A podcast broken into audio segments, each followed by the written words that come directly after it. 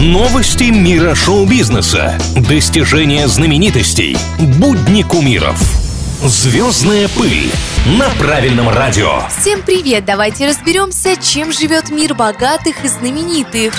В интернет слили номер телефона основателя компании Facebook Марка Цукенберга. Как это вышло, пока выясняется, ведь ушли не только данные самого главного, но и многих других пользователей. Технический директор компании в области кибербезопасности уточнил, что произошло это из-за уязвимости, которая была исправлена, как утверждает Facebook, еще в 2019 году. В процесс оказались вовлечены пользователи более 100 стран. Пока разработчики спешат исправить ошибки, те, кто наткнулся наткнулся на номер Цукенберга, спешат проверить, реально ли это его номер.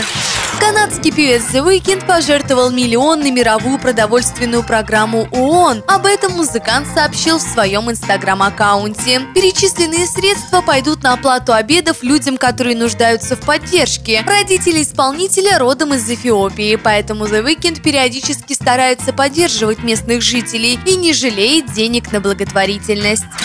На этом у меня все. Что еще интересного происходит в жизни самых-самых, расскажу совсем скоро. Меня зовут Маша Сафонова, и это самые звездные новости на сегодня.